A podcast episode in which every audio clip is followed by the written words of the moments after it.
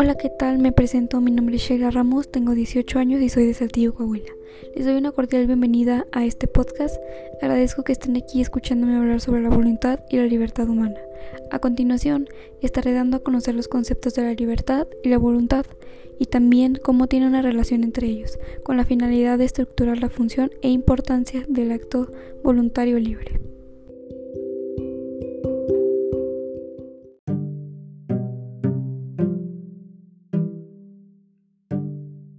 Ok, para comenzar hay que saber qué es la voluntad. Y la voluntad es la capacidad de un ser racional para adoptar un determinado tipo de actitud o de postura, capacidad para realizar determinadas acciones que de antemano se había fijado o propuesto el individuo. En la filosofía, la voluntad ha derivado en diferentes campos. En ese devenir, los temas centrales de discusión han sido Dios y la razón.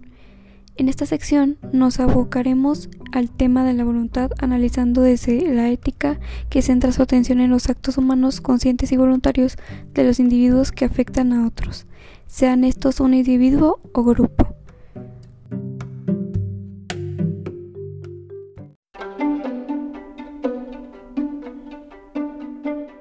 El objeto de análisis de la ética está orientado en el deber ser acto moral, acto humano, más que del ser valor absoluto de la persona o valor ontológico.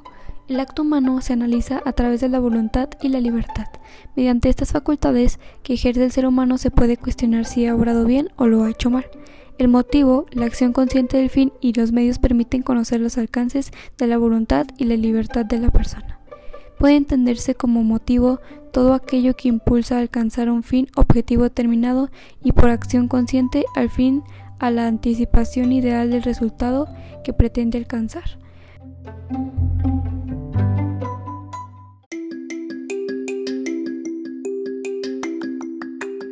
La conciencia de un fin y la decisión de alcanzarlo convierte al acto humano o moral en un acto voluntario, un acto realizado en la libertad, en tanto la decisión de realizar un fin presupone su elección, entre otros. La pluralidad de fines exige, por un lado, la conciencia de que en una situación concreta uno es preferible a los demás, lo cual significa también que es un resultado ideal, no efectivo, aún es preferible a otros posibles.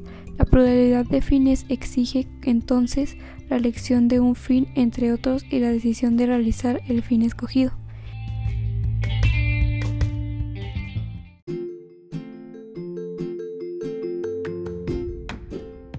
Ahora hablaremos de la libertad. La libertad es uno de los valores universales más apreciados en relación con el perfeccionamiento personal y la realización del hombre. Sin la libertad perderíamos la oportunidad de encontrar el sentido de nuestra vida.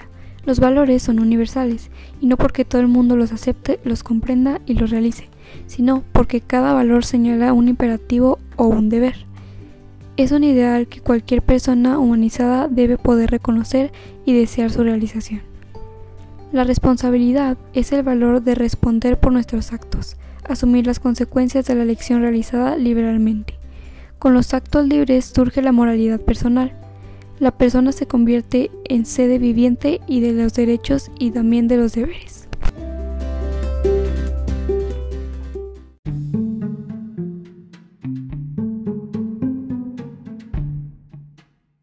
El ser humano, al ser un ente biológico, está en continua lucha de elección entre la satisfacción personal y el bienestar de sus congéneres.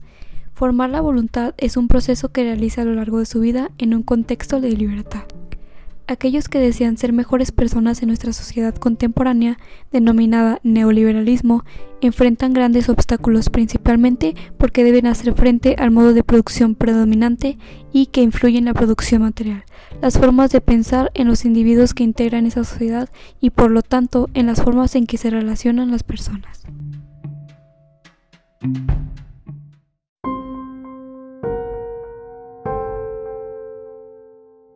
Las características que permean en las conductas presentes en los individuos de la sociedad neoliberal son la materialización. Implica reducir al individuo a un objeto. Como causa de objeto se le puede comprar y o desechar. La conciencia del valor de la persona ha sido reemplazado por la sociedad, valorando más a los individuos por el dinero que posee que por sus méritos. El hedonismo referente al placer y la búsqueda de sensaciones nuevas y excitantes que al terminar la sensación placentera le prosigue la sensación de vacío existencial en la persona. La inmediatez. El individuo que quiere obtener las cosas o logros de manera inmediata y sin esfuerzos. Se construye una actitud egoísta e incluso intolerante. La sociedad de consumo. La idea de ser mejor persona se dirige a cualidades eternas que no implican facultades de intelecto, lo espiritual o lo cultural. Se persigue tener riqueza en lugar de prosperidad. La actitud social permisiva. Hablamos acerca de la interpretación errónea de la libertad y la indiferencia y falta de responsabilidad de los formadores. Existe un vacío de principio de autoridad y disciplina. Individuos cada vez más jóvenes consumen y practican vocabulario y conductas reproducidas de programas de televisión, del cine o de personajes de Internet.